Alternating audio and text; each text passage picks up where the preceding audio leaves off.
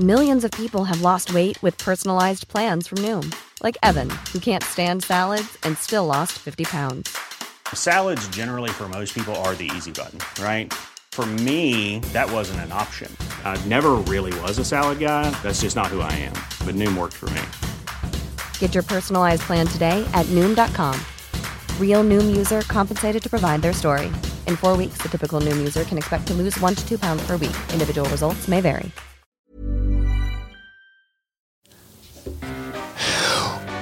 Hola, mucho gusto. Soy el Conde Fabregat y déjenme darles la bienvenida a todos y cada uno a mi bestiario, el lugar donde monstruos, criaturas y bestias de la ficción, mitología, criptozoología e historia se reúnen como en una película del santo solo para entretenerte a ti. El día de hoy tenemos un gran capítulo. De entrada tenemos un gran invitado, el señor Gon Curiel, un gran comediante que en el fondo tiene un pequeño Godínez. Mi maestro de comedia, un orgullo tenerlo aquí, un hombre de gran trayectoria. Y como tenemos un gran invitado, tenemos que tener un gran monstruo. Y ese es el grande terror de la mitología, el monstruo de un solo ojo, el cíclope. No me vayan a alburear, culeros. Así que vamos a arrancar. Esto es el bestiario del conde Fabregat.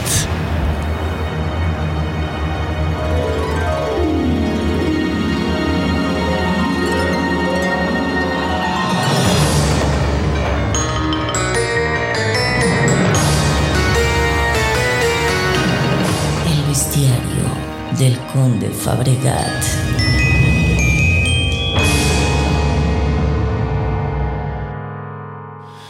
Pues comencemos. ¿Qué es el cíclope? El cíclope viene de la mitología griega y es un monstruo de un solo ojo, un hombre gigante con un solo ojo en medio de donde tendría los dos. Pero digo, es muy sencillo, así que vamos a entrarle más para ver qué implica el hecho de que sea un hombre gigante y qué implica que tenga un solo ojo. Entonces, pues vamos a arrancar con el tamaño. Un hombre gigante. El hecho de que un hombre sea gigante tiene muchas implicaciones. No podría tener la misma estructura ósea y la misma estructura que tenemos normalmente nosotros porque los seres humanos no estamos hechos para ser muy grandes. ¿Por qué? Porque hay una cosa que se llama la ley cuadrático cúbica. Ok, voy a hablar de algo que sé muy poco, que es física, pero al menos voy a dar nada más eh, terminología y no voy a hacer ningún cálculo, entonces no se preocupen. ¿Qué es la ley cuadrático cúbica? Esto dice que cuando una forma crece en tamaño, su volumen va a crecer mucho más grande que su superficie. O sea, si un si tú agarras y haces un ser humano de dos veces el tamaño de un ser humano, va a pesar ocho veces más lo que un ser humano normal. O sea, se, se multiplica mucho, mucho más rápido. Entonces, cuando un animal es demasiado grande, la mayoría de su musculatura y de su estructura ósea se va en sostener el puro peso. Entonces implica varias cosas. En primera tendría que tener huesos sumamente densos y grandes, o sea, tendría que tener como patas de elefante si fuera gigante un ser humano. Eh, o sea, serían anchotas así, gruesotas las piernas, porque si no, no se podría sostener ni siquiera. Y de hecho lo podemos ver en las personas. Cuando una persona tiene gigantismo, tienden a tener problemas de rodillas muy fuertes porque no está hecha la estructura para cargar eso. Y eso también va con la fuerza. Sí, obviamente sería sumamente fuerte porque pues sería una madre enorme, pero implica varias cosas. Mucho de su musculatura se iría a solo sostener su propio peso. Otra cosa, nosotros lo veríamos como en cámara lenta. No es porque se moviera más, lento, en realidad la aceleración sería mucho más lenta porque es más grande, pero la velocidad terminal sería mucho más grande. Entonces eso implica que un chingadazo de un cíclope sería, primero se vería lento y luego te reventaría en pedacitos como sin, o sea... Entonces, vamos a ver, eso, eso es de en cuanto al tamaño. Pero ahora veamos ¿Qué pedo con un solo ojo? ¿Qué, ¿Qué, implicaría? Bueno, ¿existen animales de un solo ojo? En la naturaleza, pues en realidad no. O sea, sí, pero no es algo que debería de pasar. La enfermedad, porque es una enfermedad, es un eh, mal congénito, se llama ciclopía, obviamente por el monstruo, y son animales que no se les separa eh, el cráneo, no se les separa el cerebro en lóbulos, perdón, y eso implica que no se les separa tampoco el- el- la cavidad ocular. Entonces se quedan con un solo ojo, luego salen sin nariz, como pensaban que eran los cíclopes. Y normalmente esta deformidad es incompatible con la vida, se mueren en chinga. Es una cosa muy triste. Sin embargo, hay, hay algunas ocasiones donde sobreviven. Por ejemplo, en Assam, India, nació una cabra con un solo ojo que sobrevivió, lleva varios años viva y es impresionante. Digo, es una rareza. Entonces, en realidad, no existe eso en la naturaleza. ¿Y por qué no existe la ciclopía en la naturaleza en ninguna especie? Pues básicamente porque es una muy mala adaptación evolutiva, la neta. Los animales que tenemos los ojos en la frente de la, en- eh, al frente, los dos volteando hacia enfrente, somos cazadores por lo general. La gente que dice que los animales, o sea, los humanos somos naturalmente veganos, no, tenemos los ojos hacia enfrente, somos cazadores. Todos los animales que tienen los ojos los dos es para que puedan tener una profundidad de vista, una profundidad de campo. Eso te ayuda a poder ver qué tan cerca o qué tan lejos están las cosas. Ahora bien, los animales que son vegetarianos tienen los ojos a los lados de la cabeza. ¿Por qué? Porque son presa, no son cazadores. Una presa que prefiere ver profundidad de campo para agarrar algo o prefiere ver todos los pinches lados que pueda para que no se lo vaya a comer algún cabrón. Obviamente la segunda. Entonces, lo que ellos ellos sacrifican esa profundidad de campo por un rango mucho más amplio de vista. De hecho, pues sí, las vacas pueden ver prácticamente, no ven 360, pero sí ven como 270 grados, una cosa así bastante amplia. Entonces, ¿qué pasaría con un cíclope? El cíclope consigue lo peor de dos mundos. Consigue poco rango visual y nada de profundidad de campo. Entonces están jodidos esos vatos en ese sentido. En realidad es una monstruosidad. O sea, es, un pedo que evolutivamente no sería muy bueno, pero sí sería muy fuerte definitivamente. Ahora, otra cosa de la que se habla mucho es que son caníbales. No sé si podrías decir que un cíclope es caníbal porque es realmente un ser humano. Yo digo que no, sería como una especie alterna, ¿no? Sería como si un chimpancé se comiera un orangután. Que, que comen otros changos los chimpancés y no sabían si pasa. Son omnívoros como nosotros, pero bueno. Estos güeyes comían ser humanos. Se les hacía de las cosas más deliciosas del mundo, lo cual es bastante, pues interesante. Pues bueno, estos son los cíclopes. Ahora vamos a ver una pequeña historia de cómo sería encontrarte con un cíclope. Tomé esta narración de uno, un libro básico de, de- de la humanidad que es la Odisea de Homero. Así que vamos a ver qué pasa con Ulises cuando se topa con un verdadero cíclope.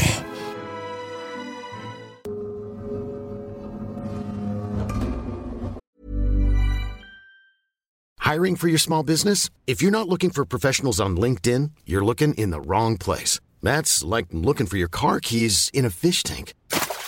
LinkedIn helps you hire professionals you can't find anywhere else, even those who aren't actively searching for a new job but might be open to the perfect role. In a given month, over 70% of LinkedIn users don't even visit other leading job sites. So start looking in the right place. With LinkedIn, you can hire professionals like a professional. Post your free job on linkedin.com/people slash people today.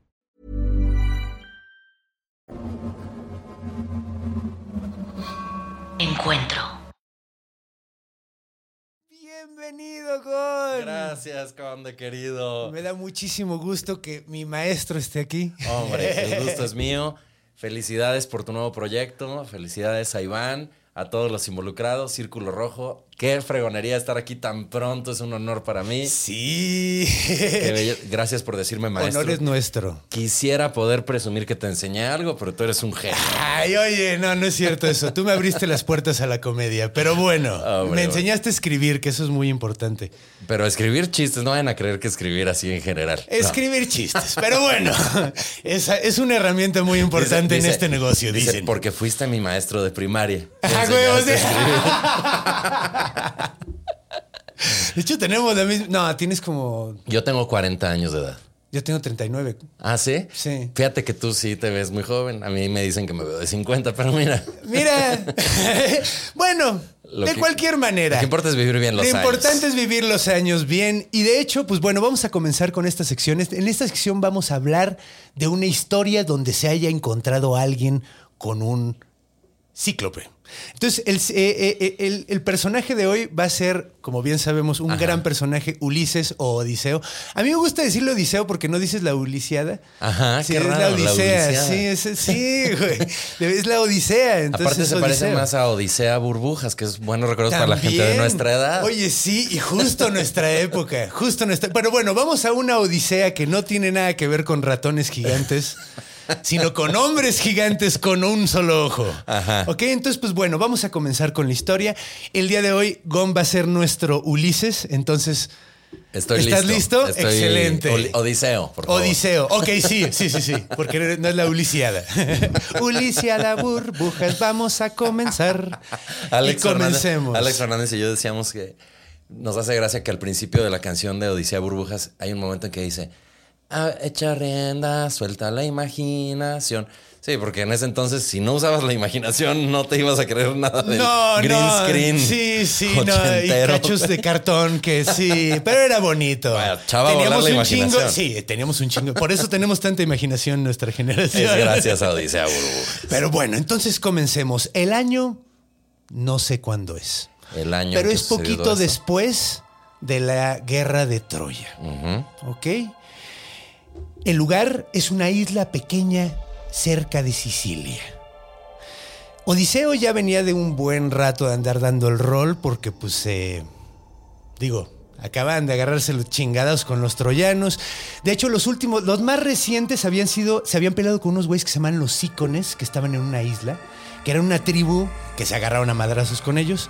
Y después se toparon a los comedores de loto, que eran como unos marihuanos comeflores, literalmente comeflores porque comían loto. Pero no literalmente marihuanas. No, pero se comportaban como sí.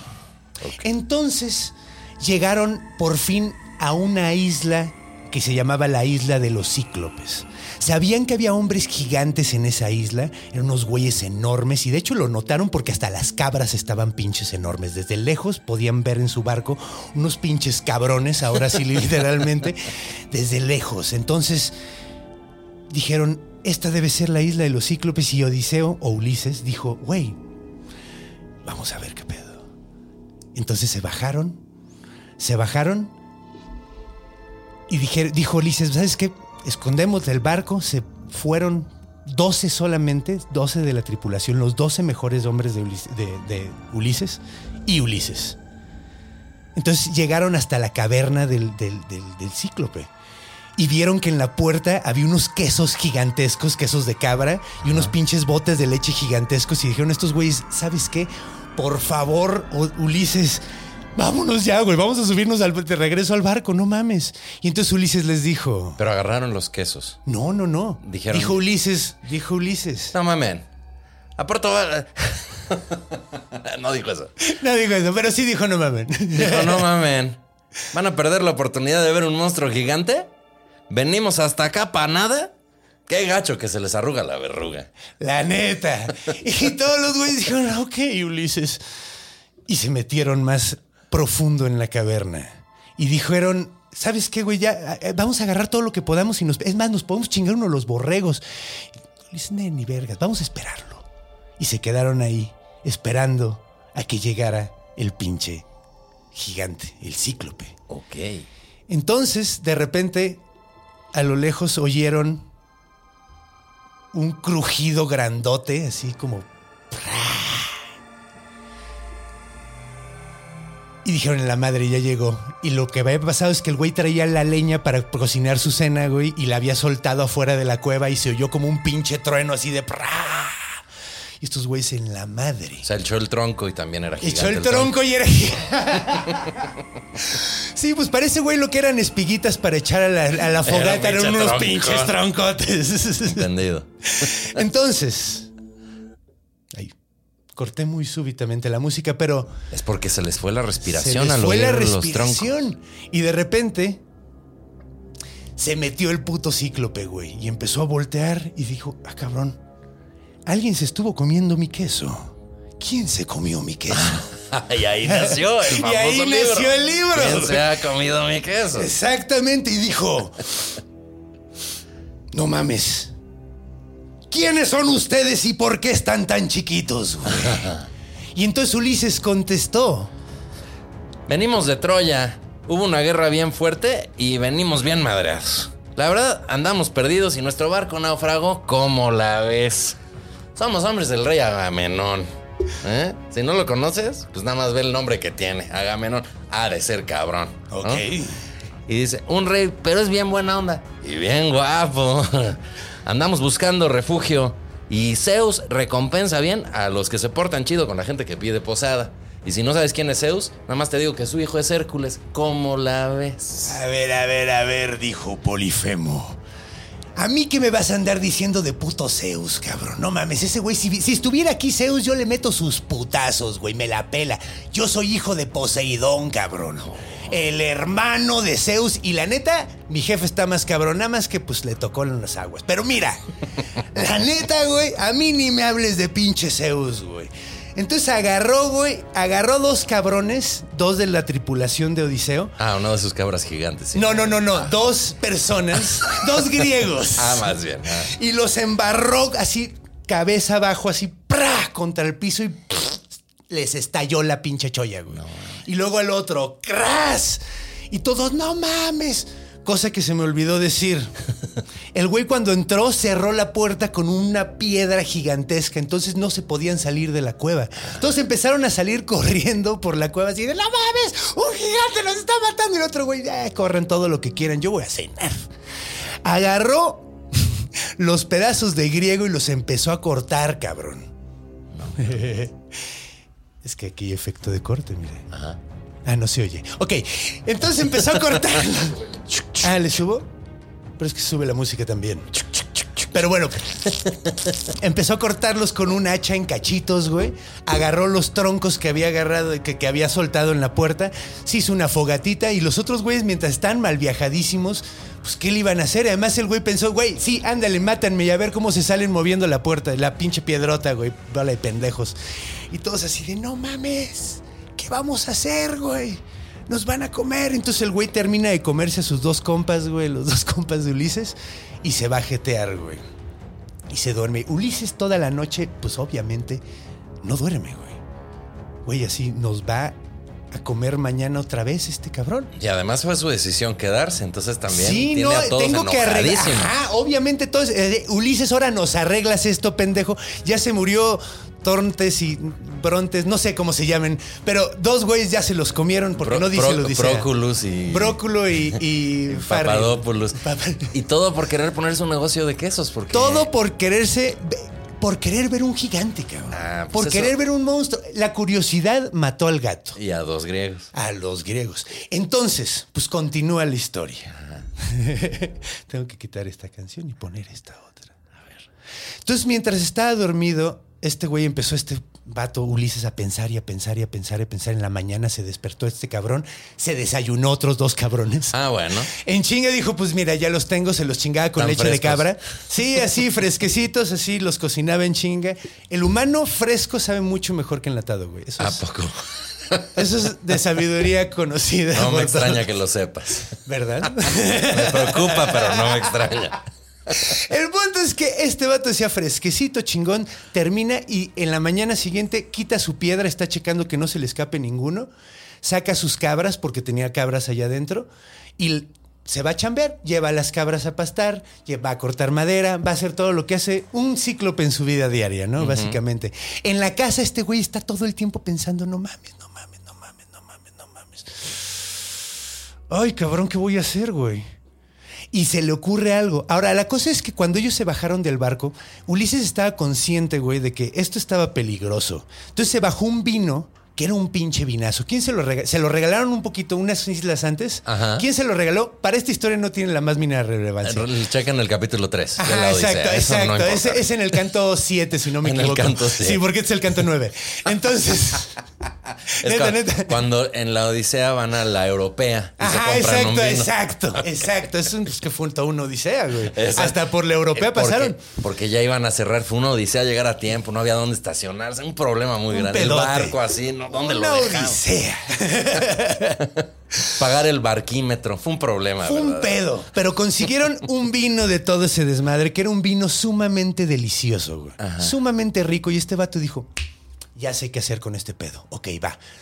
Se le ocurrió todo un plan, estuvo toda una noche y medio día pensando hasta que regresó el pinche gigante, el cíclope, abrió la puerta el vato otra vez y agarró dos cabrones, le ponchó así la cabeza y exactamente, con, con el pulgar así un chisguete de sangre y el vato empezó a cortarlos en cachos. Y Ulises salió y le dijo, ¿qué le dijo Ah. Ulises? Le dijo: A ver, pinche monstruo culero. Está bien que seas una bestia, pero carne humana con leche, eso sí es de bestias. Eso es muy corriente. Mínimo cómetela con un vinito. Mira, este que tengo hace un maridaje mamón con la carne de griego. ¿Cómo Ah, lo sé? Porque soy amigo del conde. y no es enlatado, entonces va a ser un maridaje maravilloso. Entonces, ese vato, eh, oh, eh, eh, Polifemo lo voltea a ver y dice, "Ah". ni siquiera le contesta nada, agarra, se lo arranca de la mano, se lo, se lo jala y se lo traga de un pinche trago, todo el, o sea, toda la- un odre completo, ¿no? Así, frum, de un traguito y tragote, ¿no? Así. Y se lo toma y dice, órale, no mames, sí está bien bueno, güey. Y le empieza a poner y, no, pues sí está rico, Lo güey. emborrachó. Y lo pone pedo y le dice, no mames, regálame más de ese vinito, no, sí, marida, bien chido con tu compa. Así la neta. Saca el fémur, ¿no? Le dice, no, la neta sí sabe chido con tu compa. Entonces, regálame un poquito más. Entonces, Ulises le da un poquito más, le da otro trago a este cabrón. Le dice, a ver, ¿cómo te llamas, Ulises? Me- Y entonces Ulises le contesta. Me llamo Nadie. Así me dice mi mamá, mi tío, mi prima Rosita, Pepe de la tiendita y medio Grecia. Yo me llamo y todos me dicen Nadie. Órale, nadie, dijo ¿Cómo Polifemo. ¿Neta? ¿Qué nombre más raro, güey?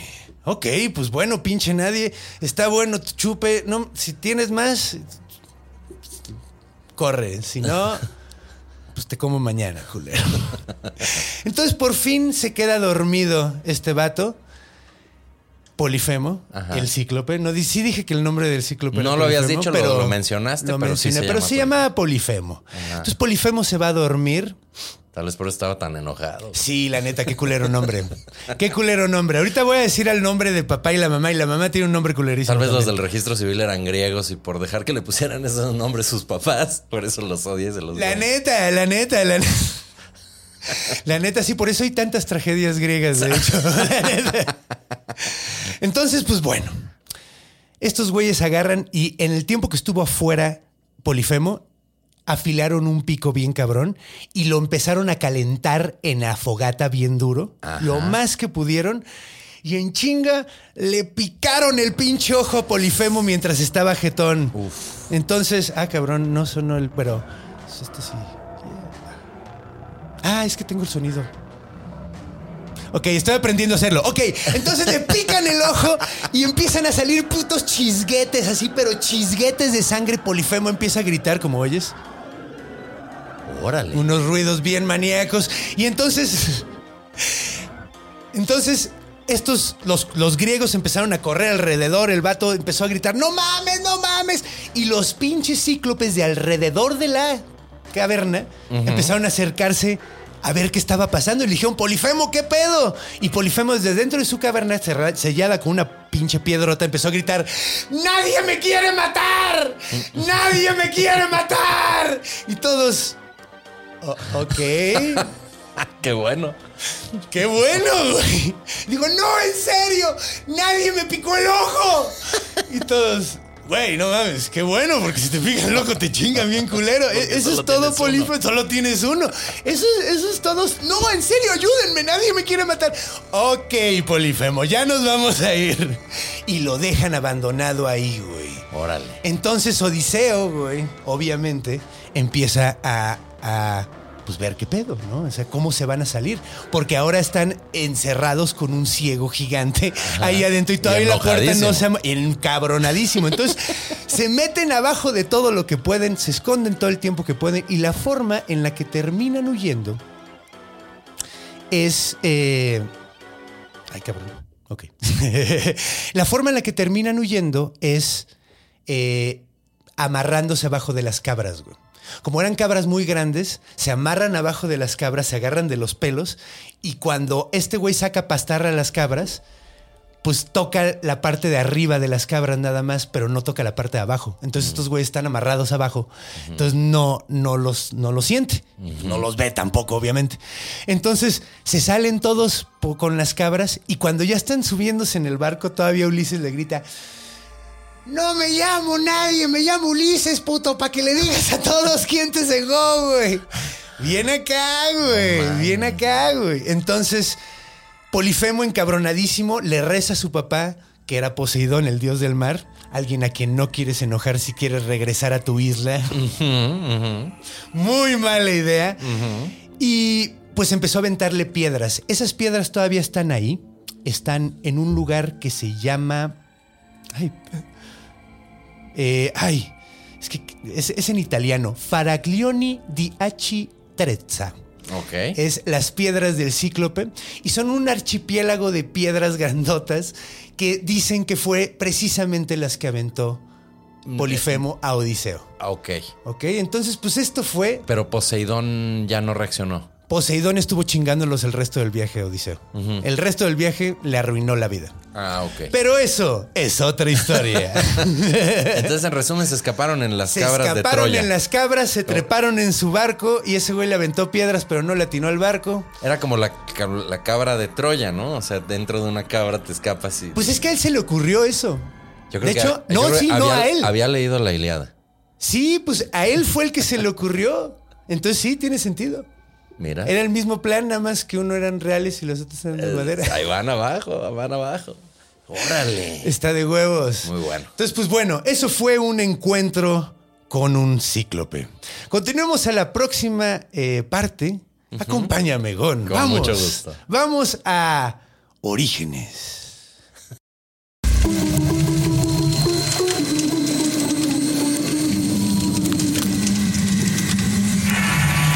Orígenes.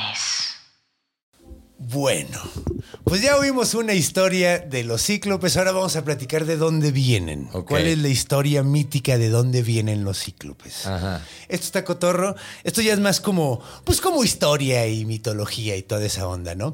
¿De dónde venían estos güeyes? Bueno, los tres primeros cíclopes que tenemos en registro, esto está bien chido, se llamaban, tengo los nombres exactos, ¿verdad? Porque está chido, Arges, Brontes y Estéropes. Ok. Eh, de hecho, está chido porque uno significa trueno, el otro significa relámpago y el otro significa como rayo. Y los tres terminan en es. Y son los cíclopes. Ajá. No sé si tenga algo que ver. Yo creo que era para que rimara. Sí, porque hubiera sido. Para ¿cómo- las poesías. ¿Cómo se llaman? Arges, Brontes y Estéropes. Hubiera sido Arges, Brontes y Juan Carlos. Raro. Hubiera sido raro. Entonces tenía, el- Sí, ya, tenía que, tenían que ser. Son cíclopes. Es que rapeaba Homero, yo creo, güey. Era la para Homer. Yo creo que, porque dicen que era, estaba escrita para ser leída, no para ser, o sea, para ser declamada, un- no es ser un leída. poema. Es un poema. ¿Tú, tú crees que eh, podríamos hacer un rap de, de Yo eso? creo que sí, Yo creo güey. que se.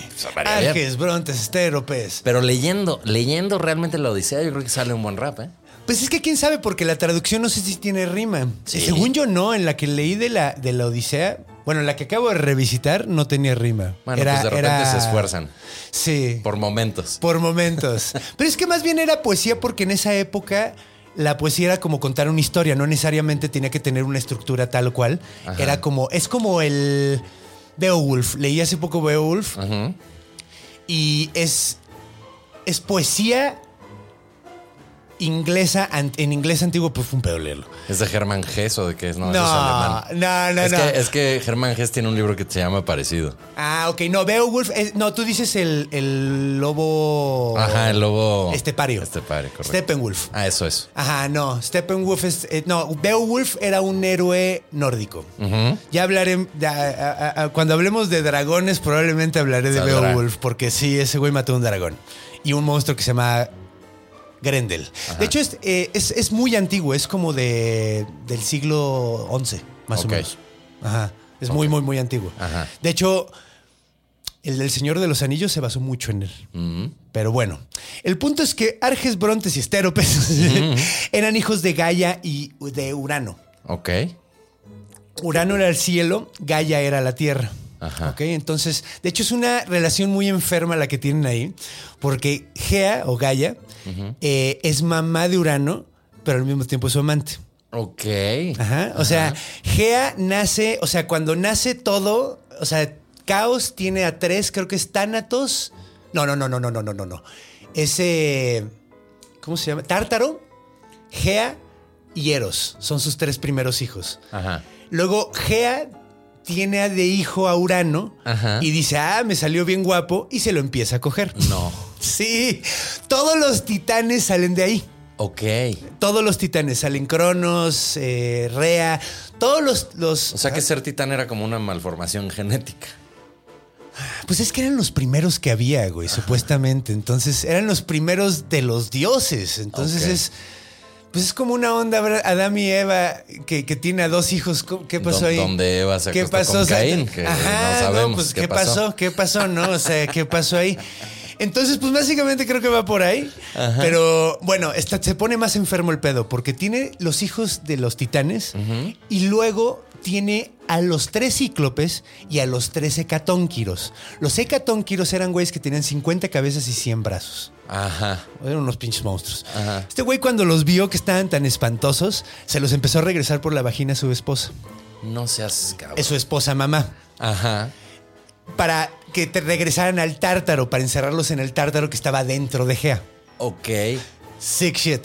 Entonces estos güeyes estuvieron encerrados un Por rato. eso, por eso la carne tártara parece como medio cosas que encontrarías dentro de un ser viviente, ¿no? Es que no va. el creo que no- es adentro. Pues creo que sí, pero creo que es por razones distintas que se seguro, llaman así. seguro, seguro. Pero bueno, el punto es que sí estaba muy maníaco ese pedo. El vato andaba regresándolas.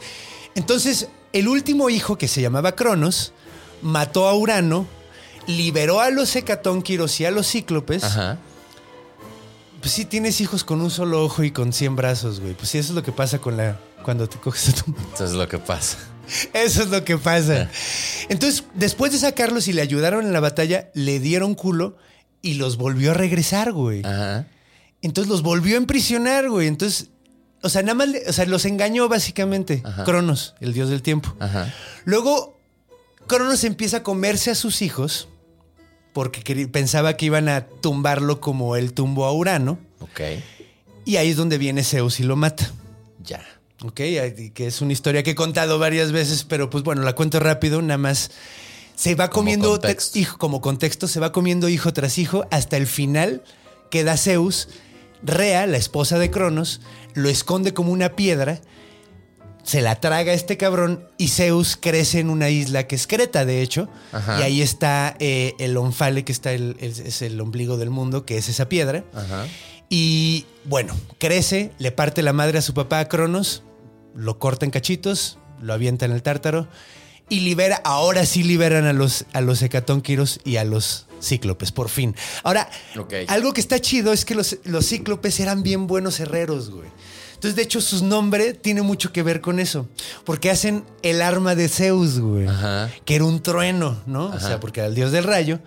Entonces, Arges ponía el brillo, Brontes el trueno y Estéropes el relámpago. Ok, o sea, sí tenía audio y, y, y Tenía video. todo, ajá, arma. exacto. Pues cuando te, pues cuando te cae un pinche rayo, hay que preguntarle a Carlos Mexa que dice que le cayó un rayo, pero ¿Ah, sí?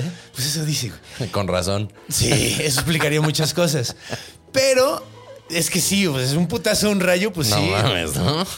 Entonces, pues sí, básicamente eran. eh, Además, hicieron el casco de Hades, Ajá. que es un casco que te hace invisible. Ok. Y el tridente de Poseidón Ajá. también. Entonces hicieron Ah, y además crearon el arco y las flechas de Artemisa, que es la diosa de la cacería. Ajá. Crearon el arco y las flechas de Apolo, que es el dios de las artes y del sol. Ajá.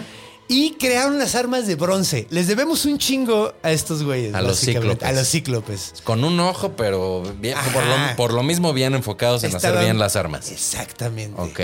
Mira qué buena, qué buena alegoría. Hombre. Exacto. Era porque estaban enfocados. Sí, como que no había para dónde voltear más que a lo que estás haciendo. A ¿no? huevo, como caballos. así Eso, como- de- cuando, cuando en la isla de los cíclopes dices el dicho de un ojo al gato y otro al garabato, dicen, ¿cómo? No entendí. No. Ese güey no te sí, no. ¿Cómo? O sea, No, pues veo el gato. o veo el garabato, güey, pero no puedo ver los dos, güey. No mames, ¿no?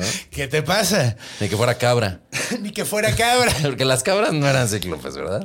Hay una. Ahí sí. Hay una. Ah, pero actual. Actual. Sí, Sí, la que dijiste Sí, sí, sí, la negra esta. Bueno, es negra y no tiene párpados. Está bien, maníaca. Les, les ponemos una foto. Sí, la pongo en mi Instagram para que les dé pesadillas. A ver si no me dan un strike de poner cosas horribles. Nah, ¿No? es naturaleza. Pues sí, eso sí. Pero bueno, entonces, estos son los... te- y terminan trabajando con el dios de la metalurgia, Ajá. que es Hefesto. Ok. Él vivía en el monte Etna y de hecho decían que cuando sonaban los putazos de los- del, del volcán era que estaban trabajando Hefesto y sus, sí, sí, sus cíclopes. güey. Ajá. Entonces decían, ah, mira, por eso suena tan duro, es que están pegándole sus clang, clang, haciendo armas para dioses, güey. Wow. Eso está bien verga, güey. Está reata. Que Hefesto es un personaje, y es muy cagado, ¿no? Porque imagínate el monte Etna de haber sido. Hefesto que era bien feo porque era como deforme, estaba chueco, y chingos de cíclopes, y en medio la, la diosa del amor porque estaba casada con este güey. Ajá. Pobrecita. Sí, Ni modo. flor del pantano. Así pasa. Y luego, pues bueno, hay otra como generación de cíclopes que son estos que, de los que hablamos ahorita, que son los de la isla. Ajá. Que son caníbales, no son hijos de dioses, no son como. Pero ¿cómo acabaron ahí nomás? Son hijos de Poseidón y una, eh, ¿cómo se llama? Ninfa del mar que se llamaba Tusa. Mm, como la canción. Como la canción, exacto. Ajá. Ahora se sabemos. Tusa. Por fin se revela el misterio de qué chingado significa Tusa. ¿Qué significa? Era la, la mamá de los cíclopes. Ok, con razón. Ahora toda la canción tiene sentido. Tiene todo el sentido del mundo, güey. Todo el sentido del mundo, güey. Por ahí en los comentarios van a poner, no, Tusa significa cuando quieres saber que porque sí, es Sí, algo". sí, porque sí. sí. Pero bueno, saludos. Como bichota Saludos, que- gente, que todo lo que decimos mal corrige. Es broma. Estamos jugando. Pero bueno, entonces pues están estos. Pero bueno, está muy cotorro porque estos cíclopes no son de la mitología griega nada más. Hay, hay cíclopes en varias mitologías. Ok. En Turquía hay una historia que es igualita de un héroe que le pica el ojo y se roba unas cabras y todo el pedo. güey. ¿Cómo crees? Igualito. Y luego Oscar Hackman, que es un escritor, un eh, investigador y escritor, hizo una compilación de 221 versiones del mismo mito, güey. ¿Cómo crees? Ajá. Que se encuentran un ching. Son 21 países, 25 países, 221 versiones de este mito. Todos como en Europa y así, ¿no? Todos por la zona, pero bastante extendido. Bastante extendido. Y está muy cagado porque siempre pasa lo mismo. Siempre lo ciegan, siempre es un.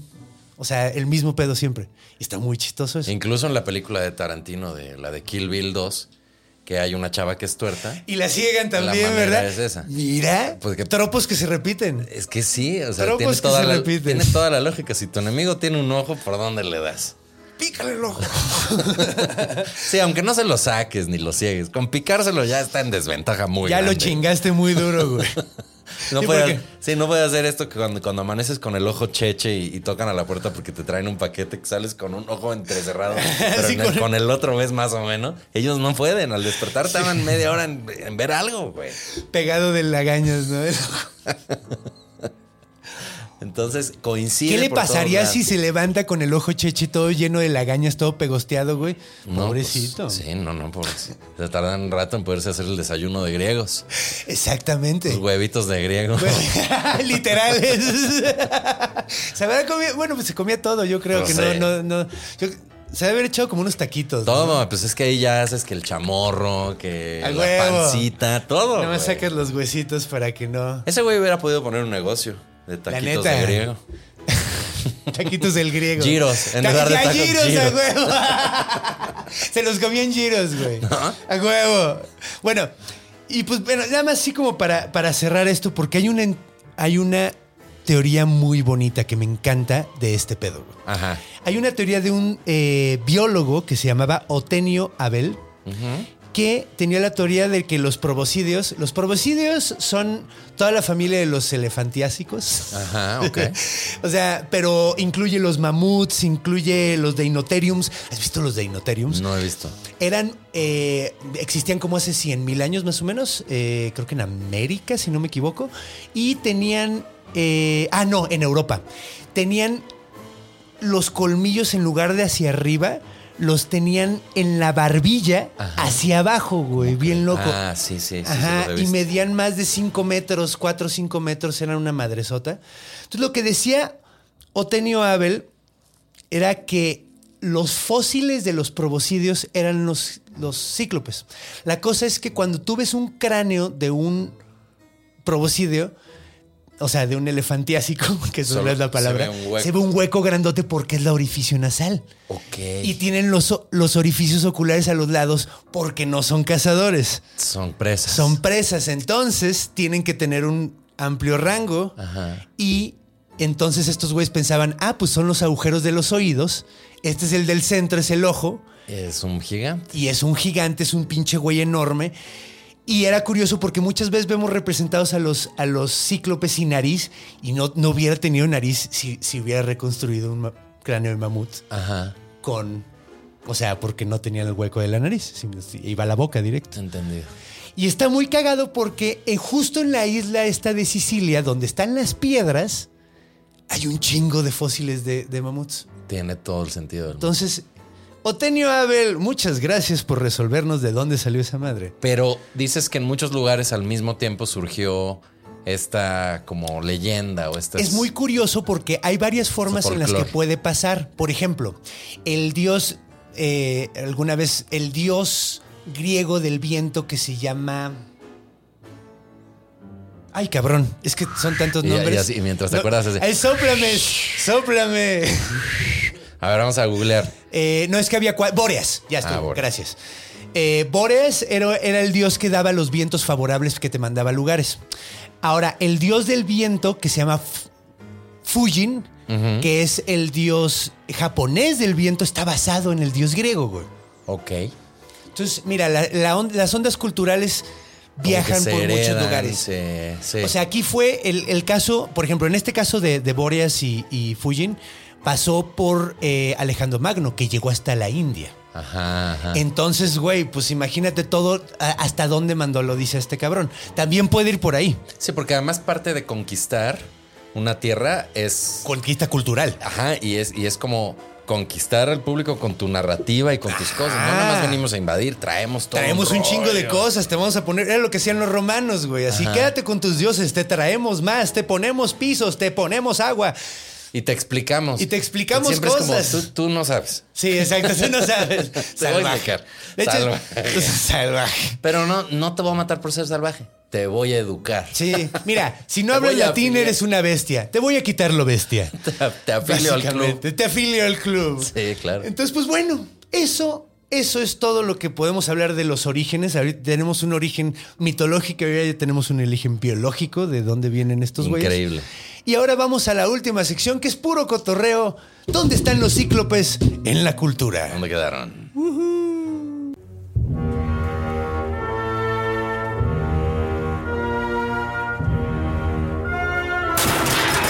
En la cultura. Ok, pues bueno. Ahora nos ponemos una música de lounge buena onda. Muy a gusto para Muy a cotorrear. gusto, exacto.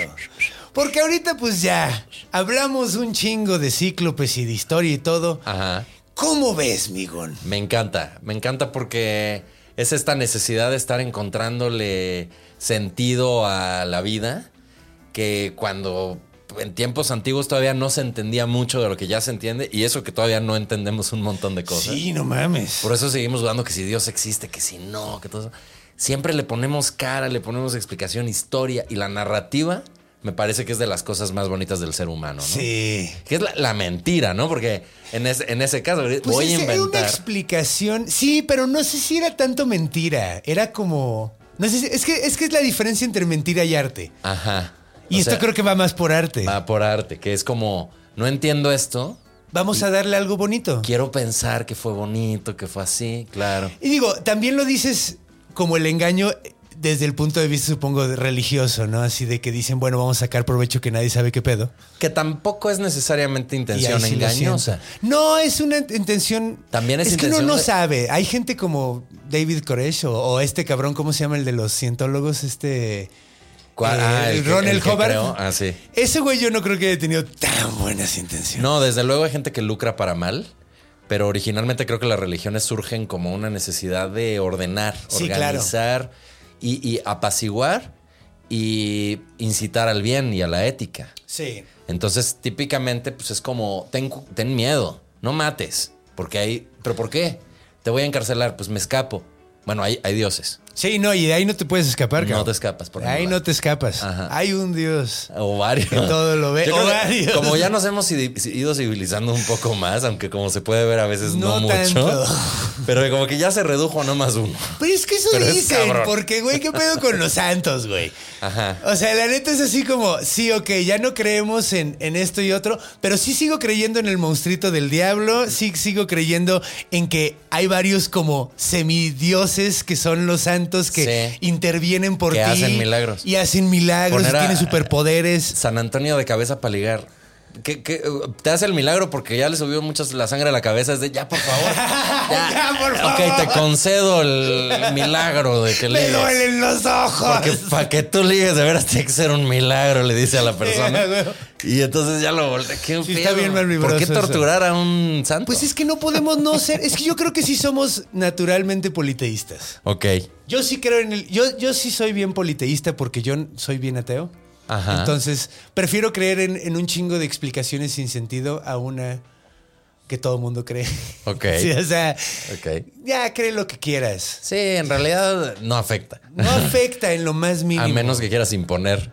Que ya imponer ahorita el politeísmo está un poco más complicado. Yo digo que sí. Vamos a armarla, disfrazado. muchachos. Haremos, hagamos una secta de politeístas que está enfocada en el sentido común. Está bueno. Pero me encanta porque entonces ya es un rollo de, además, alguien que era Odiseo, se rifó, hizo cosas, eh, se atrevió, se metió en un problema, pero encontró la sí. solución. Creo que era como. Eso es muy padre porque era. Siento que era como el, el person, el character trait más cabrón de Odiseo. O sea, como el. ¿Cómo dices? El, Es como, como un poco, ah, sí, como su motivación. Como su- su, sí, era siempre el güey muy inteligente. Era, el, más que motivador, era el que tenía el super. O sea, el superpoder de ese güey estaba. eh, ¿Cómo se llama este güey del talón? Aquiles. Ajá. Aquiles era bueno para los putazos, Sí. pero Odiseo, o sea, Ulises, era verguísima con la cabeza, güey. Sea, ese güey se le ocurrían los mejores planes y, güey, lo de nadie está cagadísimo. güey. Pero sí, eso es, eso es algo que yo aplaudo porque es realmente mucho ingenio, Sí, güey. comedia. Sí, gracias, Homero. Y, y es, y es un final épico, porque Sí. salir del, del conflicto por medio de una cosa así, de un engaño así. Y es un cachito porque le pasan un chingo de cosas. Está bien padre. O sea, luego se lo anda que- queriendo coger la bruja. Ajá.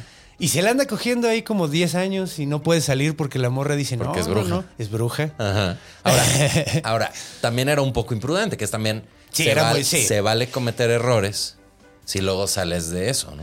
Pues es como, digo, también en esas épocas yo creo que era muy valioso la valentía de aventarte, aunque sea lo pendejo. Ajá. Porque así hay varios héroes como Kukulin, el, el irlandés, o varios así que son muy bestias. Así se Sí. avientan siempre a lo pendejo y terminan saliendo cayendo con los pies como gato, güey. Ajá.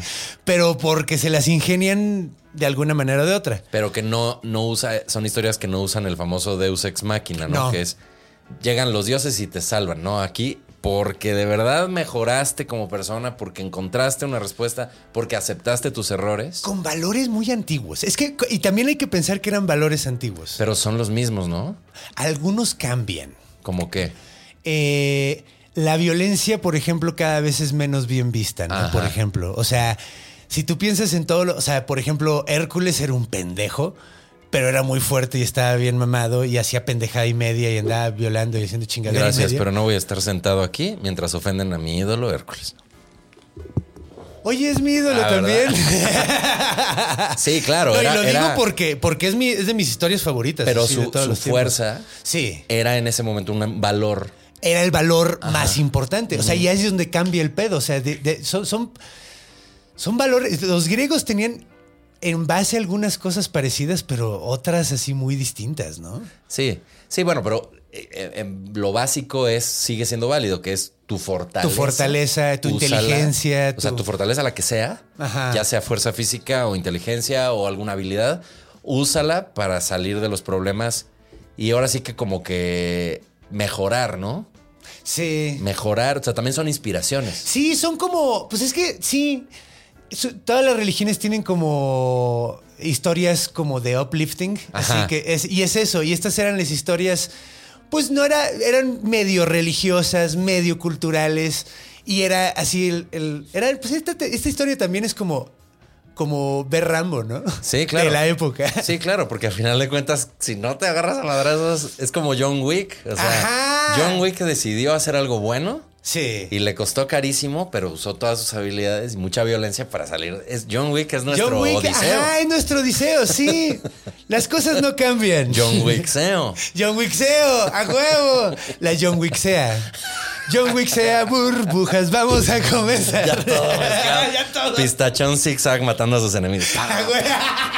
A huevo. Mafafa Mosquito reventándole la jeta así, como, como Black Widow a güeyes así. Como Kill Bill, vestida de novia, mafafa Ándale. musguito, güey.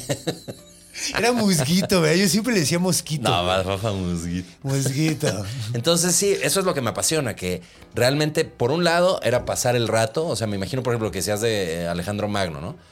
Un montón de gente que está viajando mucho, tal, pues se tienen que entretener, tienen que hacer historias. Claro. Y nunca falta el que dice, yo sé de algo que pasó y, se lo está sacando de los huevos. Pero todo el mundo, oh. Éramos, era- éramos nosotros en esas épocas. Sí, tenían sus, sus podcasts, Sí, pero sus sin micrófono. Exacto, exacto. Y se lo contaban a todos en la cantina. 20 güeyes ahí escuchando y luego esos 20 van, cada uno se lo cuenta a 10 más y ya está. No cambiamos. O sea, lo único que nos está faltando aquí es la pinche fogata en medio, pero estamos haciendo lo mismo. Y cuando alguien lo escribe, eh, ¿qué, qué sucede? Pues ahí como sí, que cambia empieza- de tradición oral a tradición escrita. Ajá. Y es chistoso porque le quita y le da. Te da la, la posibilidad. Es muy chistoso porque hasta los griegos empezó a escribir chido. Porque primero, cuando tú ves los registros de los, de los acadios y de. Cuando escribían esos güeyes decían las cosas súper seco. Decían, Ajá. tal güey llegó a tal, llegó a tal y llegó a tal. Y números, vámonos. O sea, eran, de hecho eran excelentes contadores. Los... ¿Cómo se llamaba Mursil? El, el- ay, ¿cómo se llaman estos? Bueno, dependiendo de la cultura, hasta que llegaron los griegos, los griegos empezaron a contar las historias con precisamente Herodoto, Ajá. mucho más floridas Ajá. y mucho más eh, así como cotorras, ¿no? Ajá, Porque para eso estaba la tradición oral. Y luego estos güeyes como el que la combinaron. Los griegos hicieron todo. Se convierte en arte. Se convierte en O arte. sea, es una tradición, una. Pero un la tradición oral también es arte, ¿no? Pues sí, pero no está escrito como arte. O sea, no, todavía no es arte literario. Es como. Sí, pues es como el stand-up, güey. Ajá. El, el stand-up es, es- es tradición oral porque es hablada, no Pero está es- escrita. no, sí está escrita. Bueno, lo escribimos nosotros, pero nadie ve eso. Exacto, pero sí es literatura. Oh, qué Es, es interesante. un género literario. Es un género literario, ¿Sabes qué pero tiene? hablado. Es- lo que yo diría que es el, que el, el ingrediente secreto del stand-up dentro de lo literario es lo coloquial, que es un- una literatura que se comunica como si estuvieras platicando. Pues es que yo creo que es lo mismo que pasa con la tradición oral, porque es te cuento esta historia cotorreada. y tiene que, tienes que contarme ciertos antecedentes para poder hacer sentido en el tercer acto. ¿no? Exacto. Sí, Entonces, sí, sí. En el stand-up creo que pasa eso. Tú necesitas hacer tu planteamiento y tu remate, pero el planteamiento va primero. El chiste completo que establece cierta cosa tiene que ir primero para que luego lo lleves más lejos en exageración. O sea, acaba siendo también una narrativa. Sí, sí, somos los oralistas de estos tiempos. ¿Sí? Sí, sí, sí. Awesome. Y creo, que, y creo que está bonito. Y, y a final de cuentas es lo mismo, porque si yo te explico, o no te explico, pero te comparto mi observación de cómo son las mamás en un Ajá, escenario, ajá. pues yo te hago mi interpretación de cómo son las mamás, por qué las mamás son así, que si regañan, que si educan, que si, que si la chancla, que si lo que tú quieras. Sí. como, como explicando cosas que, que nos afectan y que toda la vida nos han afectado, porque todos los que hemos tenido una mamá o sido una mamá o conocido una mamá, sabemos que es parte de la vida y de la sociedad y necesitamos explicarlo para poder vivir la vida. Si no, nada más es Claro. algo que está y ahí ya no cuadra. Sí, pues creo que sí, creo que estamos cumpliendo la misma, esa función que estás diciendo, creo que era la función que cumplían los cuentacuentos de esa época. Pero entonces, ¿tú crees que alguien va a estar en un podcast de dentro de dos mil años? Así de, y el cojo feliz dijo, así como tú. El cojo feliz dijo. No sé, yo soy muy negativo. Yo pienso tal. que se va a acabar el mundo en menos de 100 años. Entonces, no sé. Menos de La 100, humanidad. amigo. Sí, ¿Cómo yo soy muy negativo. Sí, cuando hicimos Ya ni Bueno, llorar bueno. Cuando hicimos Ya ni llorar es bueno fue hace Fue- seis, siete años. Siete años. Siete Como años. siete años por ahí. Sí, sí, porque estábamos estrenando por estas fechas, Que curiosamente. aquí tengo unas fotos que te quiero enseñar. Ay, qué bonito. Los A que no si las- saben, de las hecho, mi- mis pininos en la comedia fueron con, con este gran señor. Eh, de Oh. hecho, fue mi primer maestro. Yo estaba en un programa de comedia noticiosa donde el host, donde el anchor era, era el señor Gon Curiel y yo era el asistente y a veces el experto. Eh, sobre todo el experto. El experto, O sí. sea, cada vez que necesitábamos un personaje que explicara X cosa, llegó el experto. El experto, El conde de Fabregat comportándose igual. O sea, siempre era el mismo personaje. Muy buenas noches, Gon. Díganos, ¿qué onda con las ranas? Así, Ah, cualquier tema. Sí. Y era buenísimo. Aquí está una foto, mira, donde estamos tú y yo y Manuna. Ay, ay, Esta yo creo que te las todo. mando, Sí, de hecho, sí, para que salgan, porque sí. Y aquí, mi y aquí tenemos sí. una donde, donde Priscila estaba embarazada, que Priscila Faz también. Ay, Ahí yo la me conocimos. acuerdo, sí. Y luego tuvo, tuve el gran privilegio que el Conde Fabregat tomó mi curso de stand-up Sí. comedy, que a la fecha se imparte en línea, contacto arroba goncuriel.com. Y los, los eh, alumnos que siempre cacareo son eh, Alex Fernández y Slobotsky, porque son los que han llegado más lejos en fama. Pero justamente Yo el no. otro día, el otro día en el W, bueno, me han sobrepasado a mí, pero el otro día en W139 en un open mic, que me invitó el productor de este programa, Iván Juárez, que tanto le agradezco, también conocido como Juan Juárez en ciertos medios. Ay, Dios. Ay, Dios. Y Ay, entonces Dios. Juan Juárez me Juan, dijo- no, no, no, no. Bueno, no. ya, recuerdos de Vietnam. Pero la cosa es que fui y dije, y estoy dando un, dije en el escenario, y Alex Fernández Slobodsky, y dije, y el conde Fabregat, y un güey. ¡ah! Y yo de, sí lo ubican, y ya algunos decían, sí, huevo, sí, el. Qué orgullo, cabrón, que hayas tomado mi curso y te haya ido tan chingón. Gracias. Es no, una y- chingonería. Y, güey. gracias por abrirme la puerta. Porque yo siempre me he considerado alguien chistoso, pero siempre he sido más actor chistoso, más payaso. ¿Qué es lo que hacías ahí? Hacías mucho lo que hacía, clown. hacía hacías mucho clown. Sí, es que soy un clown natural. Sí. Entonces, y, y- y- y tú me, me Eres- enseñaste eres- a escribir. Eres como Es- Kramer, el de Seinfeld, pero sin el racismo. Sin el racismo, sí, sí. De hecho, yo era súper fan de ese güey. Ay, ¿Cómo me dolió? Michael Richards es. Michael Richards es una joya. Súper comediante. Pero se le, chingó, se le chingó la carrera. Pues es que qué tonto. La neta, qué pendejo. Y ahora se arrepiente. Bueno, para quien no lo sepa, porque vale la pena mencionar, Michael Richards, que es el que hacía de Kramer en Seinfeld, que era una de las grandes estrellas del programa con sus pelos así, el ya vecino. voy, ya voy, ya voy. Idéntico Ya voy. Cuando se acabó Seinfeld, pues él ya era, él era estando pero de toda la vida y tal. Y en un stand-up lo andaban jeclereando, lo están interrumpiendo unos güeyes, que en su mayoría eran afroamericanos, y se pone a hacer un rant de... ni- Una cosa horrible, Diciéndoles la palabra horrible. con Sí. Ah, ya la dije yo, perdón. No me cancelen. Don't cancel. Ponle pip. Pero el chiste se pone a decir es horrible. Sí, horrible. Una cosa espantosa. Y lo graban en el Y lo grabaron. Ese güey fue el primer cancelado, güey. ¿A poco no? Oye, sí. Sí, güey, De hecho, hasta te acuerdas del capítulo de South Park donde hablaban de eso. Ay, no lo vi nunca y, me, y amo South Park. Es súper bueno y es de que dice la misma palabra el papá de, De- de- Stan. del- del protagonista Randy. Stan. Ajá, Randy. lo dice en, en el programa ese donde van volteando letras. ¿Cómo se ah, llama? es Wheel of Fortune. Wheel of Fortune. Ajá. Dice la, dice la palabra, pero era naggers.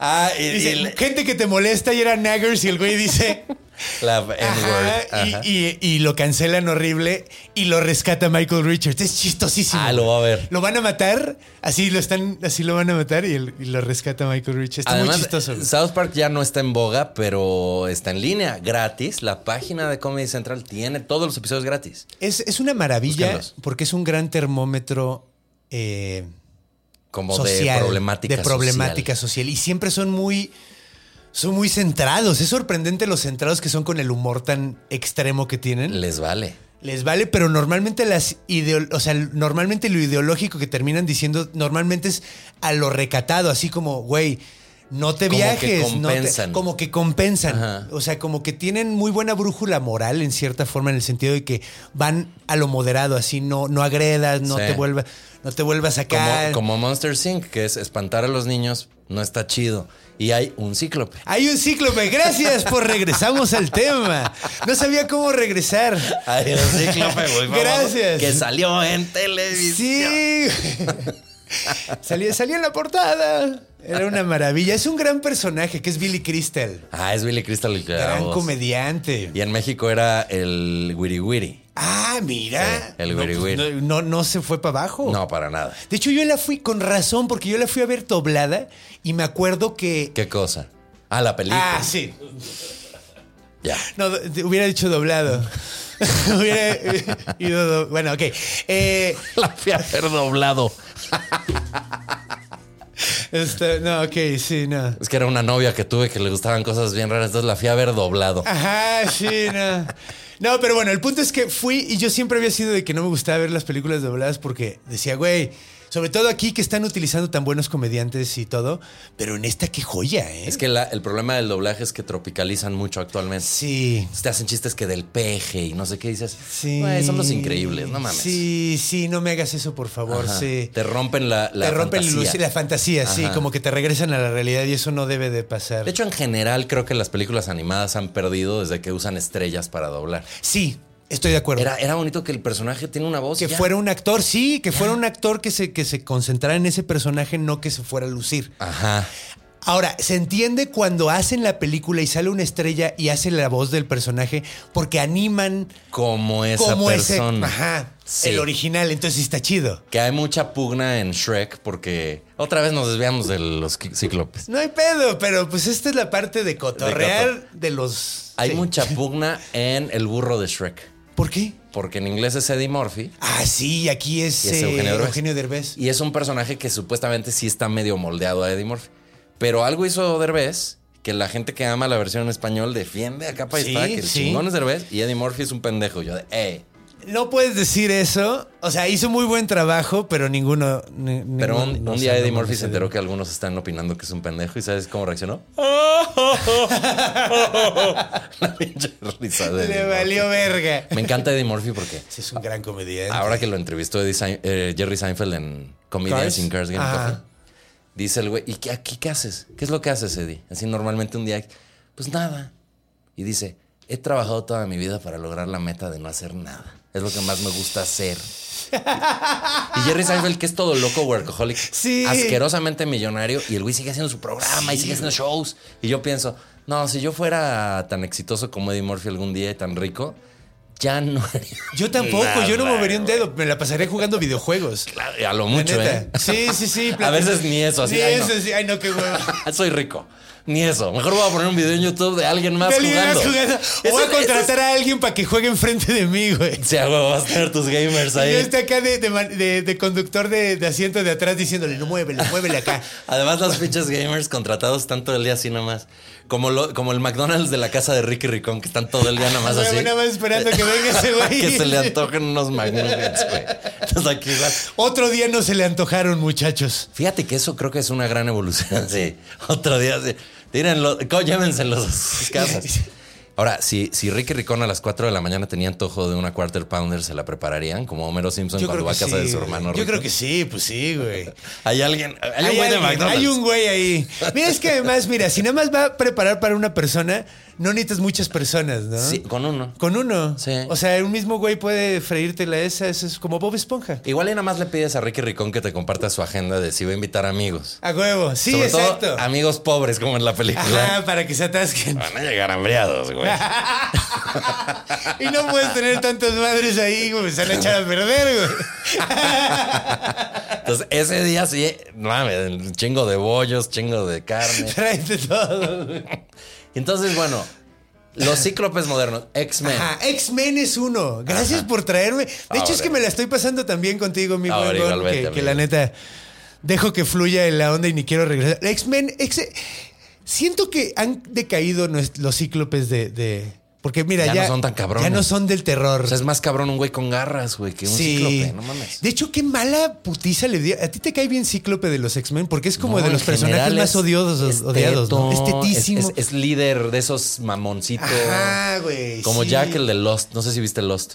Que el protagonista era Jack, No, que no era, así. Era, es el líder, pero es ñoño, es teto, regaña. Ay, no. No, de hecho, sí. De hecho, el peor, el peor personaje de, de X-Men, probablemente. Sí, además quiere con Jean Grey y siempre ella prefiere a Wolverine. Ajá. No, y luego no, prefiere, a, chica. a- a- prefiere a Cíclope y todo el mundo dice, no mames. Ven, ¿cómo Es más chido el pendejada?" chaparro con- canadiense. El rudo. El rudo. Sí, es que me rasguña mucho. sí, güey. Ahora, hecho. Cíclope tiene un poder de. porque de- no es Cíclope. No, sí tiene Nada más dos ojos. lanza, tiene dos ojos, pero lanza rayos, ¿no? Incontrolablemente. Incontro- y tiene unos lentes mágicos. Pero si sus párpados, sus párpados son tan cabrones que si cierran los ojos no hay pedo, no salen los rayos. Oye, ¿qué pedo? Sí, nunca había pensado No en se ve ni eso, rojo, güey. así nada, No sé, sí, güey, ¿qué pedo? Se le deberían de chamuscar así, voltearlos. ¡ah! Un güey que no puede tener los ojos cerrados más de. Se le 10 queman las pestañas, güey. Sí, no mames. ¿Cómo duerme? Y, y- y se pone sus lentes, que como dices, que es como una franjita. Pero hay escenas, de, tanto en los cómics Que como se lo tiran, güey. Bueno, claro, pero y entonces tiene que estar así en la batalla. Pero cuando está normal, así casual en la mansión X, o como se llame, trae unos lentes normales, así del Oxxo, güey. Y esos contienen los rayos. ¿Qué Ay, pedo con eso? Sí. Qué mamada. O sea, o sea, o sea, básicamente si tu enemigo está del otro lado de la ventana, así no le puedes hacer nada, ¿o qué Vale, pedo? Así. No, el güey con que se ponga una mica el enemigo. Ajá, exacto, exacto. Traen escudos de mica, así. Ya se chingó. Un cartoncito y ya no pasa nada, Qué güey. mamada, güey. No mames, qué buen análisis, güey. Siempre he pensado que es totalmente. Digo, Es pésimo. Dentro de lo ilógico. Dentro, sí, es, lo más Más ilógico. Sí, no mames. Wow, un aplauso para el señor Gonde Oh, por ese análisis maravilloso de un personaje que me caga. Muchas gracias, qué especial. Nunca pensé sí. que iba a analizar a Cíclope. Lo hiciste maravillosamente.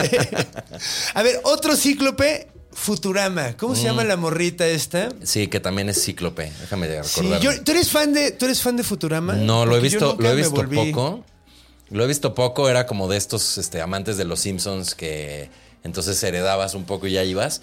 Pero pues sí, nunca me conquistó y creo que ni a mí ni a nadie. Fue como muy de culto. Es muy de culto. Se acabó y luego de tanto culto que creció como que la volvieron a hacer. Sí. Pero déjame checar el nombre de ella porque hay gente allá afuera que ya está gritándonos el sí, nombre. conozco gente que es súper, súper fan. Lila. Lila, sí, a huevo. Y es un gran personaje, creo. Sí, sí, sí. Sí, lo poco que vi, sí, gran persona. Sí, está. Sí, de hecho creo que todo el mundo se va con Bender en esa serie, güey. pero- Sí, sí, vende. Es, es el único que siempre te acuerdas así, cabrón, güey. Es un robot alcohólico. Pero bueno. Acuerdo, me acuerdo que vive en un departamento que el departamento es nada más un, un lugar así cerradito. Y el closet es gigante, es como el departamento. O sea, él nada más necesita así. A huevo, sí. Y su closet es todo. Muchas veces le dicen, Mender, ¿por qué no mejor vives en lo chingón? No, no hay pedo. Yo que, Sí, pues un robot nomás se desactiva, güey. Está de huevos, güey.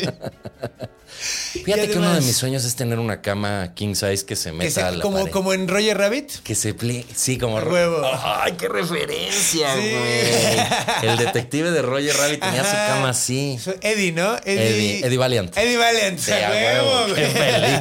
Esa película, yo a la fecha sigo pensando que es de las pocas de esa Es una época. joya, güey. Es del 88, si no me equivoco. Sí. Sigue teniendo mucho poder en las nuevas generaciones cuando Sí. la ven. O sea, yo cuando he presentado a amigos jóvenes de veintitantos años, lo que sea, de repente medio pachecos, lo que sea, vamos a ver, Roger, se vuelven locos, güey. Es que siento que estaba adelantada a su tiempo un Sí, güey. poquito. Porque está muy buena, güey. Y además, ¿sabes qué? Tiene Mezcla, grandes escenas, güey. Mezcla Mickey Mouse con Bugs Nunca va a volver a pasar eso, güey. Pues creo que ahora la traen los de Space Jam, ¿eh?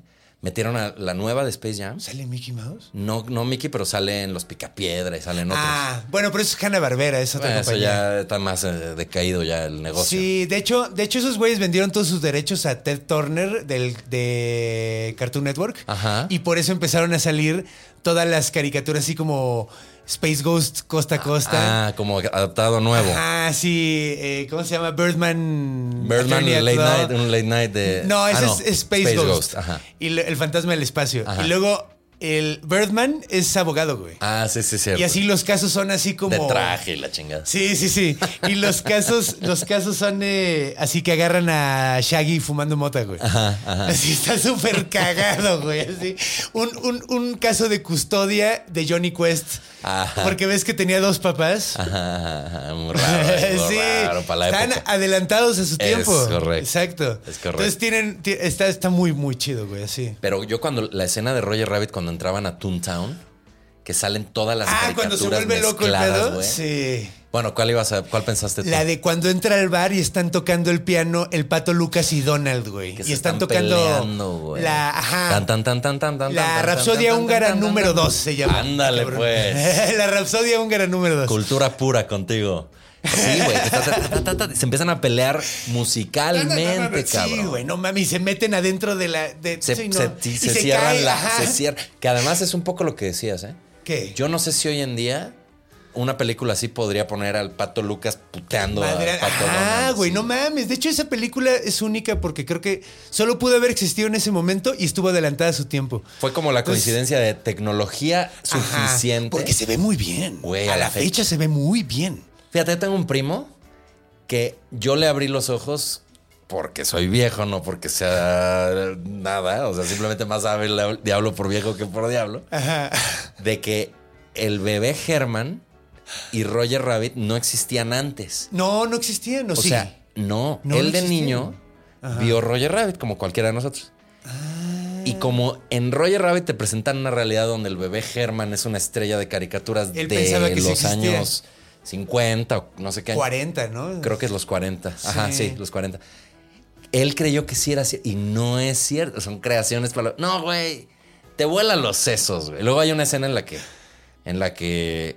Este, Jessica Rabbit sale botando así. Ay, que se Y hay ve. un cuadro donde se ve que no trae calzones, según es. Y es de las cosas que ahora surgieron con Disney Plus. De que esa escena ya la, algo le hicieron. ¿Le o- cortaron el No, cuadro? No, no, he- yo no he visto si sí o si no. Pero sí me acuerdo, yo en la época de VHS era de. Se corrió la voz, íbamos a ¿Y- y- Blockbuster. y a lo parabas? Pues chavillos pervertidos también. Sí, ¿qué te puedo güey, decir? sí, ¿Qué sí, te a puedo- huevo. Es, es lo que hay. No, había internet. Sí, no había El- nada. No, era lo pausa. que había. Sí, no.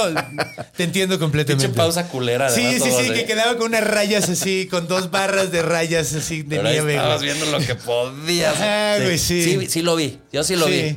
Ahí se De- ve. Sí, sí, Ahí de hecho yo, me acuerdo de haber visto, ¿cómo se llamaba esta de...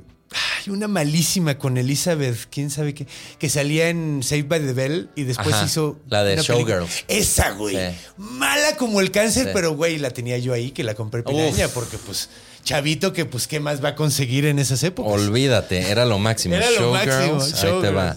Elizabeth, quién sabe qué se, Se llamaba? llama Elizabeth. es- si era de Paul Verhoeven. Elizabeth Ver- Berkeley. Paul Verhoeven, güey. Qué director más maníaco. Del Él debería 95. hacer una película de cíclopes. ¿Qué hizo, Pero- ¿Qué hizo Paul Verhoeven? Hizo. el- Robocop. ah, Robocop. Robocop y la de Total los. Recall. ¿No Total de él? Recall creo que es de él también. Ajá. Y creo que también la de los bichos, güey. Ajá. De unos, eh, ¿Cuál? Robocop sí, es otro Ah, cíclope. Robocop es cíclope. Oye, sí es cierto. Digo, no- igual que Cyclops. No es cíclope, pero su Pero casco. su casco es cíclope. todo Pero otra, eh, Starship Commanders. Starship Troopers, güey. la de- Starship La de Troopers. los güeyes que peleaban con bichos. Muy buena. Que esa es otra película que es- parece muy mala, pero en realidad está chida, güey. Sí, es buena. Es como Robocop. Y, y además era una alegoría a los nazis, según dicen. Que porque ellos eran todos. Pero los nazis son los no sé- blancos, o sea, los humanos, güey. Es Sí, eso está bien chingón, güey. Sí, güey. Sí, y que van por dominación de. Sí, sí, sí. Eso está súper interesante. Es que ¿qué hubiera pasado si hubieran ganado los. eh, Los, nazis? los arios. Los Hay una película que se llama. derechosos. ¿Cómo se llamaba? La, la de un güey que. La de Distrito 9, creo. Ay, me 9. encanta. Pero ese güey es, ese güey es sudafricano. Ajá, es Sudáfrica, pero pues era el apartheid. Ajá. Y entonces lo Qué llevan. bonita referencia. Lo llevan a qué pasaría si los aliens nos invaden. Los discriminaríamos. Sí. Y el héroe bueno, el protagonista Termina era uno de los mega culeros. Y de hecho, creo que por eso no gustó mucho la película. No tuvo mucho, a mí también. Pero no gustó mucho porque mucha gente se metía y decía, es desagradable este güey, qué bueno que le vaya mal.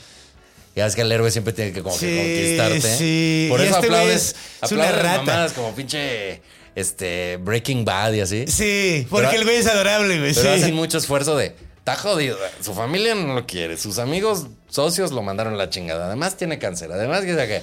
Entonces, sí, que, que haga metanfetaminas. Sí, ya. Ya, güey, que te- Ne- le toca ne- una buena, güey. Ya que le calle, que le vaya bien. respiro. Sí, la neta. A mí se me hace como protagonista de comedia ese güey, así, la neta, así, hasta cierta forma, güey. Ah, si lo no, hiciera, claro. podrías hacerle un tono más cómico, güey, y es, es comedia esa madre. Bueno, pues el actor, ¿qué, qué podemos decir? Que estuvo en Malcolm, estuvo en Seinfeld, estuvo en todos lados. Pues bueno, sí, lo Bryan- amo. Cranston. Cranston. Pero bueno. Pero él gusta- tiene dos ojos. Pero él, Él tiene, tiene dos. dos ojos. Me encantaría verlo hacer un cíclope. Oye, para reg- regresar a los cíclopes, es- eh, si le hace así Brian Cranston, es cíclope. Entonces por eso viene al Sí. caso. Sí, a huevo. Una escena lo vi guiñar y por eso me acordé ahorita. Sí, a huevo. De hecho, y- say my name. Ahora un güey tuerto. Eso es no es un cíclope. cíclope. No Te- es tiene las mismas desventajas que un cíclope en la visión. Pero peor porque nada más es como para allá. Para, para allá, sí. De hecho, mi abuelo no tenía un ojo. ¿Y de para dónde era? No sé, creo que era este. Creo que no tenía el izquierdo. Ah, pero tenía ojo de vidrio. No, traía un parche. Ah, parche. Que es mucho más cool. No, sí. La neta, güey. O sea, si yo perdiera el ojo, porque luego cuando se pone un ojo de vidrio se ve muy raro. Pero ¿a poco tú preferirías parche? Completamente. Sí. Además, mi abuelo no tenía manos tampoco por un accidente.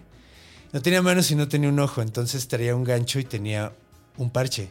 No manches, ya de una vez cuéntanos todo lo demás de tu abuelo, porque vas dosificando historia- cosas muy trágicas, amigo. Sí, está muy trágico. Pero era, era, era escritor de Tintán, era un güey muy cagado. Ah, bueno. O sea, era un güey, era un tipazo. Era escritor de Tintán cuando Tintán vivía en Juárez. Ah, eran eran amiguísimos, vi- vivían en, de lado a lado de la calle. Ok. Muy cagado. Pero bueno, nada que ver. Ya, ya estuvo. Terminemos, cerremos esto porque, de hecho, la estoy pasando tan bien que no quiero cortar. No, hombre, pues ahorita seguimos cotorreando pero fuera del seguimos aire. cotorreando fuera del aire. Muchas gracias, Goncito. ¿Quieres, quieres? Bueno, ya, ya anunciaste el curso que sí Ah, vayan. sí. Vean lo que pasa. Aprendes a escribir comedia como un servidor. Qué lindo, gracias, eh, por, gracias por las porras y siempre me has reconocido y te lo agradezco muchísimo. Es un curso en línea que pues sales de ahí sabiendo escribir, y comedia hecha desde tu propia observación y pues si se hace bien, pues es comedia que funciona, comedia infalible, que el siguiente paso es escenario y todo, que también vamos de la mano llevándolos ahí. Contacto arroba goncuriel.com, es en línea, entonces donde estén funciona. Y eh, estoy, bueno, hago mi podcast que es El Desprecio de la Historia, que ahorita oficialmente te quiero invitar. ¡Eh! Entonces, gracias. Por favor, muy invitado para que hablemos de algo que nos pongamos de acuerdo qué es, pero que mezcle historia con los temas que a ti te Con prenden. y monstruos. Para lo que eres bueno. Con mitología. Para lo que eres más bueno, porque eres muy bueno en general. Ay. Y eh, pues yo quiero presumir que tengo mi cuenta de OnlyFans. Que eso, pues. eso, es, eso sí, eso es algo que se tiene que decir. Sí, lo quiero súper presumir porque ha sido un cambio de vida. Yo no sé qué me pasó en el 2020, pero se me botó la canica. A todos, pero a ti se te a botó todos muy de cabrón. diferentes maneras, pero yo lo manifesté así. Sí. Y, di- y empezó como un chiste, ¿qué pasaría si hago esto? Como alguien me retó y tal, la Mars, que es mi madrina, que es también, bueno, ella es una estrella de OnlyFans, ella me incitó, me ayudó con la estrategia. Un fotógrafo increíble que se llama Sam Rusi me dijo, yo me rifo, te tomo las fotos. Y me puse a hacer ejercicio, dieta, arrancamos y es un éxito, se llama Gonly Fans, porque es el OnlyFans de Gon Curiel. Y está en onlyfans.com diagonal Gon Curiel. No es broma, lo enseño absolutamente todo. Entonces, si gustan, por 10 dólares al mes, si quieren, paguen solo un mes, pero estoy seguro que van a pagar más. Así que onlyfans.com diagonal Gon Curiel. Y, y fuera de eso, Gon Curiel en todas las redes. El podcast ya lo dijimos, que, que pronto estará ahí el conde si me hace el favor. Y fuera de eso, decirte que te quiero, Ay, que te a admiro. No, muchísimas gracias. Que estoy súper feliz que sigas adelante, que siempre estés buscando nuevos proyectos, que te hayas también ido de la mano con Círculo Rojo, que Iván siempre cobija mucho al equipo. Entonces estoy feliz y te auguro mucho éxito porque está increíble el formato. Muchísimas gracias, Gon. Es un honor que hayas venido. eh, Ah, el honor así, mío. la verdad, tan temprano también, así, la verdad es, o sea. Es, es sumamente... Tan temprano, pues no, ya eran O sea, como las... en, en el inicio del show. las- ah, yo dije, pues eran como las cuatro cuando llegué. De hecho, llegué un poco tarde, perdón. Cinco minutos. Ah, no es nada. no, pero en serio, muchísimas gracias. Gracias Un honor que hayas estado aquí. Y pues bueno, a todos ustedes que están viéndonos ahí desde donde quiera que, o escuchándonos donde quiera que nos estén escuchaviéndonos. Ajá. Pues recuerden que si quieren hablar más de monstruos, porque cuando hablas de monstruos hablas de pinche todo. Sí, ¿verdad? La neta, se, se termina metiendo la biología, se Porque termina además el metiendo la mayor historia. monstruo, el mayor monstruo es el conocido ser humano. Correcto. Los monstruos están en todos lados porque están en nuestra imaginación, así que cada semana vengan a ver al bestiario del Conde Fabregat, Bravo. donde cada semana hablaremos de un monstruo distinto. Síganos en redes eh, y, y ya saben, recuerden que los amo bien cabrón. Adiós.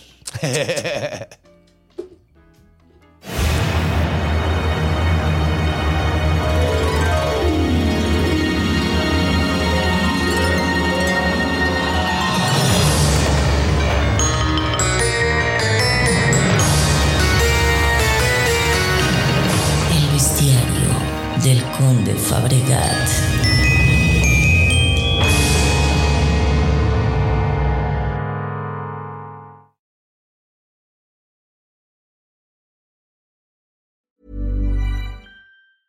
Hey, it's Paige DeSorbo from Giggly Squad. High quality fashion without the price tag. Say hello to Quince.